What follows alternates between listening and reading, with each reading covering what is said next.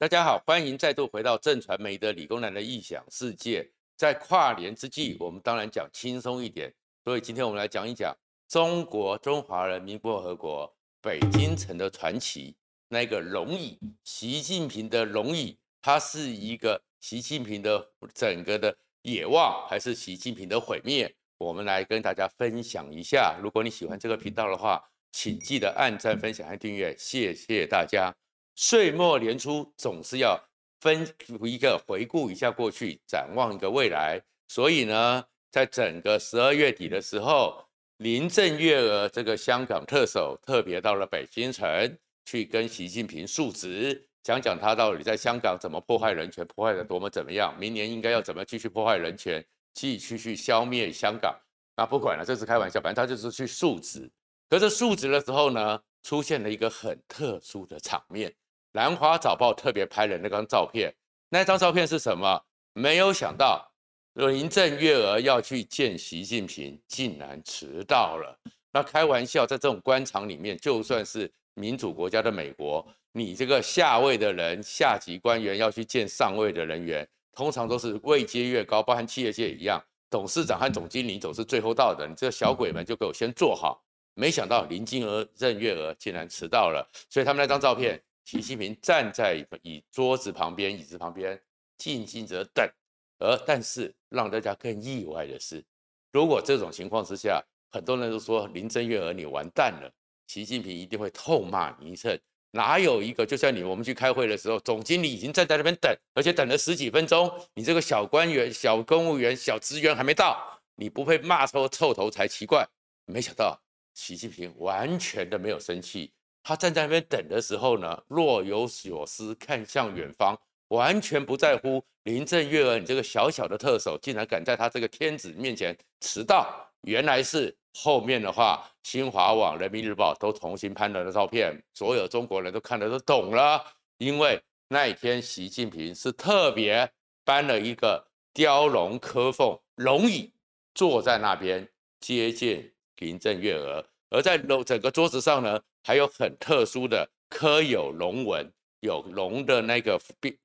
样式的杯子，而那杯子用的颜色是明黄色。哇，大家一看才懂了，因为那天习近平要坐龙椅，习近平用的是龙杯，所以呢，习近平心情好的要死，才不在乎你整个林郑月娥迟到这件事情。而且特别是龙椅已经是很有意思的了。而那个杯子的颜色也让很多研究过中国历史的人都吓到，因为它是明黄色。中国从明清之后呢，大概黄色就是皇帝的颜色，但是黄色呢有很多种，真正的那种明黄正黄色，其实那种龙袍一年穿不过二十次，那样的颜色拿出来，通常是祭祀祖先、上告天地，或者是。万邦来朝这样一个大出巡活动的时候，展现天朝权威的时候，才会有明黄色。所以你就看到习近平那天多么的刻意，他等了多久，终于可以坐到龙椅了，终于可以用天子的明黄色来接见这个绰绰儿小邦香港的林郑月娥，所以他心情很好。可是这个坐龙椅的事情，马上让很多中国人吓到了，因为在整个北京城下。自古以来的传说，龙椅是不能乱坐的，所以很多人讲说，你习近平这么急干嘛？你的明年的二零二二年，就二零二二年的二十大，也是年底的事情，还有十个月，你这么急着就要坐轮椅了，是迫不及待，想说你终于要登基当皇帝了，还是你担心到最后你的龙椅坐不到，引起了中国内部很多在网络上的迂回的讨论，然后最重要是说，你真的坐龙椅坐得稳吗？坐得好吗？因为北京城的龙椅是很多禁忌的，不能乱坐的，也不能乱讲话的。最有名的故事就是，当光绪呢，因为知道慈禧太后快要病死了，心情愉悦了一下，让慈禧太后也看到了，所以慈禧太后提前让光绪比他早一步走，然后呢，挑了一个三岁的小孩，叫做溥仪，就是宣统，做了皇位。他做了皇位之后，登基大典那一天，龙椅不能乱坐。但是当然，溥仪是皇帝，就要把他放到那个龙座上去。一个三岁的小孩看到下面一堆人磕头，老公公、老爷爷跟他磕头，也不知所措。坐着坐着这边动来动去，甚至要哭出来了。裕隆太后在旁边就开始想说，忍一下，很快就结束了。所以果然整个因为龙椅在上面乱动，然后乱讲话，所以整个清朝在溥仪就三年之后就结束了。所以中国对龙椅都是很有禁忌的。然后呢，龙椅不能乱坐，是你要有那个足够的分量，甚至于如果没有的话，乱坐会倒霉的。八国联军的时候，八国联军的统帅瓦德西攻进紫禁城的时候，看到龙椅很高兴，就坐了，还拍了一张照。但是他那一次之后，为什么瓦德西在史历史上就除名了？因为他回去就生病了，一下之后就死了。所以慈禧太后虽然权倾朝野，慈禧太后都从来不敢坐那个龙椅。而袁世凯当时死的时候，梦想坐那个龙椅，但是坐了八十三天就垮掉了，也过世了。所以中国北京城的龙椅不能乱坐。现在习近平急急忙忙坐下去，大家就在想说，那这样子中国的二零二二会好会坏呢？其实又引起了中国内心很多的忐忑。那事实上，习近平那么急着想要登基，想要去这个状况是什么呢？因为那个时时，习近平现在他非常在乎的就是二零二二这一年。而二零二二这一年，你会看到习近平其实整个中国局势是非常的紧张，而对全世界、对台湾都有非常严重的影响。所以，习近平龙椅的野望，我们不要把它当成只是一个笑话，对台湾都有影响的。习近平现在为什么这么急？习近平为什么现在这么的焦虑呢？因为其实，在同时他在坐龙椅的那个时间，正是共产国家内部，特别是中国。非常关切的一个严肃课题，因为在一九九一年十月二十五、十二月二十五日，一个从来没有人想过，竟然会立刻一系土崩瓦解的前苏联帝国，共产主义最大的帝国苏联帝国，就是在这一天垮掉的。所以到了二零二一年十二月二十五号之后，整个中国内部还在讨论一个问题：三十年了。苏联垮台，下一个会不会轮到中国共产党？如果苏俄共产党都会垮台，苏维埃共产党都会垮台，中国共产党撑得住吗？这才是习近平最大的担忧。所以他的担忧就是认为，我一定要坐上龙椅，要用最大的权力捍卫住他们最大的利益。然后，所以他在坐龙椅之下，他在里面你会看到，其实中国二零二二会更凶狠，而凶狠里面有一个指标人物。而且，习近平心中都一直把这整个中国跟着苏联解体是有在做对比的。当时的时候呢，戈巴契夫跟着雷根握手，美苏和解。戈巴契夫在国际上声望很高，可是力量也开始集中，也强大起来。可是当时的苏联呢也很大，可是当时的时候，戈巴契夫对内不够狠，所以有叶尔钦这些人开始挑战他的权威，开始去跟在共产党里面挑战他的领导权。戈巴契夫的权力在这过程中越来越崩解，所以习近平这两年这几年来对内的又杀又砍还会更加强。里面最有力代表性的一个人物，就是他突然之间把新疆省委书记陈全国拉到中央去，而且说另有任用。一般预测，他可能到了二十大之后就会入常，成为中国的最高领导群、集体领导的政治局常委。而为什么要用到陈全国呢？因为他是一把刀，习近平要用一个更凶更狠的人，比王岐山这些人更狠，要去大杀中国内部。陈全国到底有多狠呢？其实陈全国原来是一个老师出身，看起来应该是温温顺顺的，但是他非常的知道要够狠够稳，他才能够爬上去。所以呢，他后来呢，在习近平在浙江、福建、上海一带的时候，他成为了习近平的智囊，所以也是之江新军之一，所以就被习近平提拔。而提拔上去之后，他的狠劲就是我们当时知道，从二零一六他去了新疆之后，集中营、再教育营、刀子要实名制，把新疆人钳制成这个样子，都是陈全国干的，够凶够狠了。但是他更让人家觉得他的性格的残忍处在哪里呢？她曾经有个女儿，女儿呢嫁了一个丈夫，而这个丈夫的公公是解放军的高级将领。但是后面呢，是当习近平开始是上位之后，开始打贪反腐的时候，这个高级将领呢竟然涉贪了。那涉贪之后呢，如果这个时候处理下去，整个陈全国，你因为他是你的亲家，你也会有问题。所以陈全国就要他女儿离婚，而那个时候。他的女儿跟这个陈全亲家跟她的丈夫，那个女儿已经怀孕了，而且是五到六个月，几乎是不能打的状况之下。但是如果要离婚，小孩怎么办呢？陈全国狠到是叫他女儿，逼他女儿去把小孩子打掉，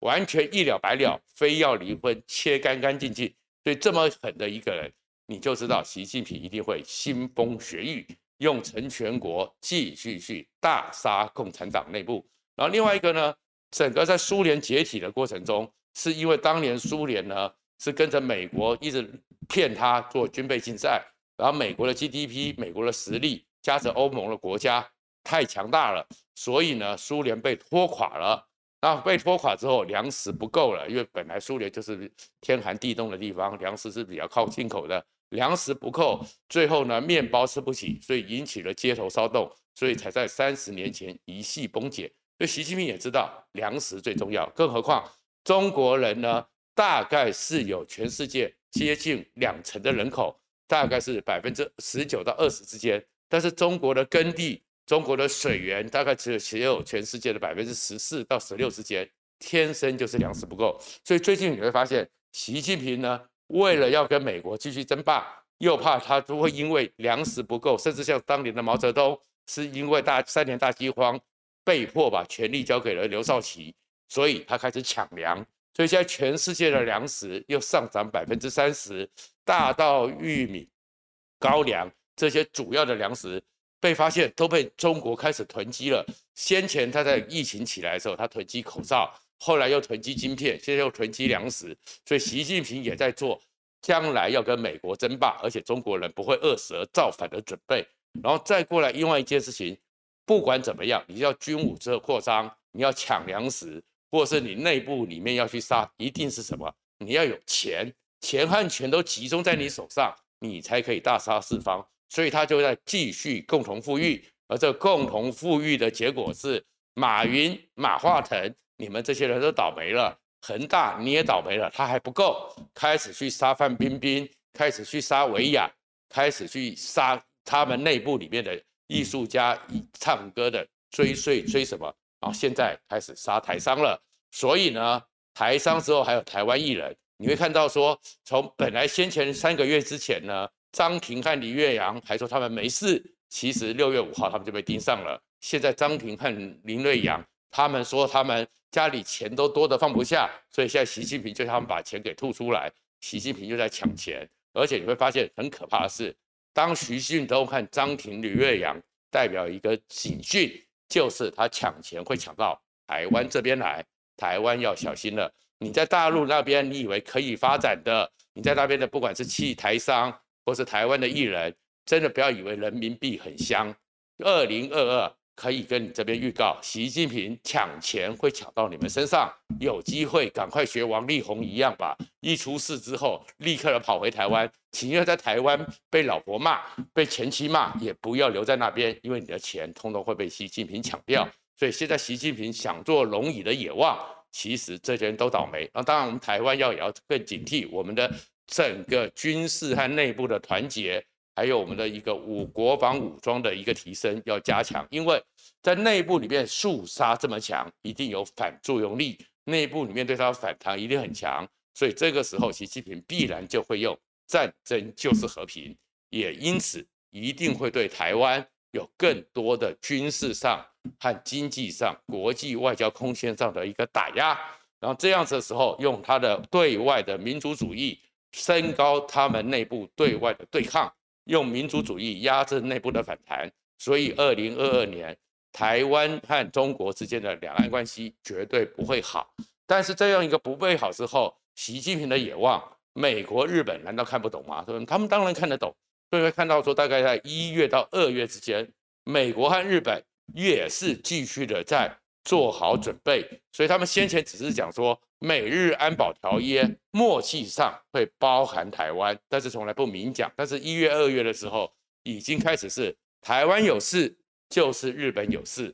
就是印太有事，就是全世界美国和盟邦的事。所以一、二月的时候，他们会考虑由日本和美国以拟定一个共同作战计划，而这共同计划里面就是怎么驰援台湾。甚至于考虑从鹿儿岛一直到冲绳这边一百多个小岛里面挑四十个小岛，成为必要的时候封锁中国、阻止中国侵扰台湾这样的一个四十个小型的军事基地。而这样一个情况之下，也是逼迫习近平。你以为你跟美国的军事竞争，你的一个布局，你的反介入的战争是够的，其实是不够的。而战法上也改变，所以日本的军费再度的扩张，甚至里面最关键的是，出云号本来要改装成直升机航母，变成轻型的战斗机航母，本来是二零二四，提前到二零二二，而且还买了四架 F 三十五 B，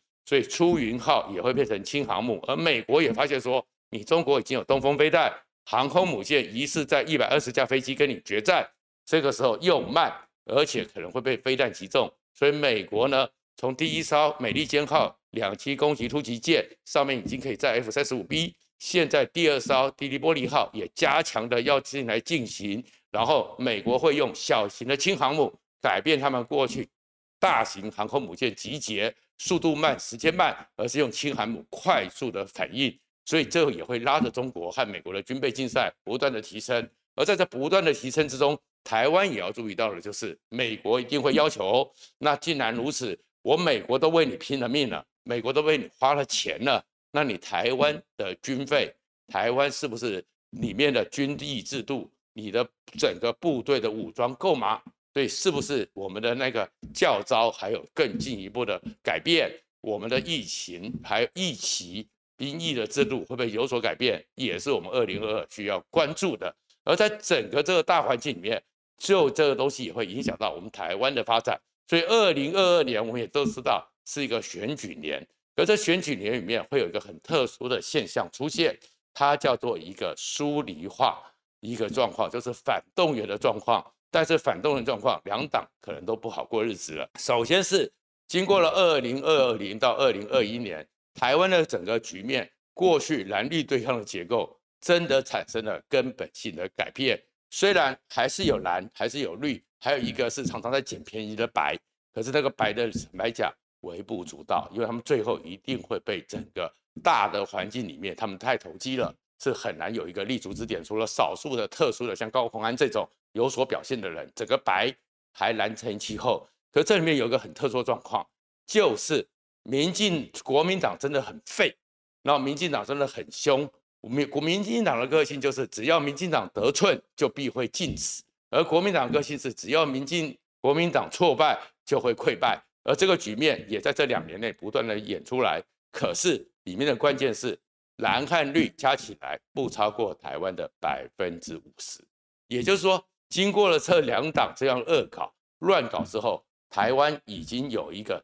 真正巩固而坚实的中间选民在旁边看，而这种看的中间选民也不是过去政党所计算的，说到最后的时候会归队，因为他们情愿冷眼旁观。比如说，我们从四大公投就看得很清楚，四大公投，民进党动员了全党之力，用总统的规格。坦白讲，虽然四大公投号称民进党赢了，可是民进党在所有民调里面，它的基本盘大概百分之三十左右，最后吹出来的只占总选民的百分之二十一。也代表着民进党基本盘，就算你花这么多力气，你搞的事情大家觉得不认同，你是动不起来的。而中间选民也没出来投票，那国民党当然是百分之十九，而且内斗内行继续打来打去。可是整个情况里面的疏离化是很严重，但这疏离化里面不代表着他们不讲话，所以也可能是投票率会走向一个偏低的角度。但是如果说在这政府的政策上或整个状况之下，因为中国习近平的野望，抗中保台，这个是非常坚定的。而这个坚定之下，蔡英文他不会跛脚。蔡英文的国家走向的路线，你会看到所有民调里面百分之五十几还是认同他的，赞赏他的。可是民进党跟蔡英文会越来越疏离，大家对蔡英文的信任跟大家对民进党的满意是会分开的。也就是你看到民进党只剩百分之三十几，而且好像如果很多议题包含足足合并。中间选民是不买账的，所以民进党要小心。而至于国民党呢，这时候如果国民党没看清楚这个局势，还在幻想说只要民进党犯错就轮到他，是不可能的。中间选民会情愿不投票。四大空投是如此，二零一六年的时候其实也是如此。那时候国民党只是三百八十万票，不想投你就是不想投你，所以国民党也不要想便宜。而此时此刻，岁末年初，总是要讲点好话，做点好事，给国民党一个建议：就很多时候，能舍就要舍，能舍未必能得，但是可以止跌。连王力宏都懂得把吴江给放弃，国民党在这个结构里面，二零二二就放弃你的九二共识吧。谢谢大家。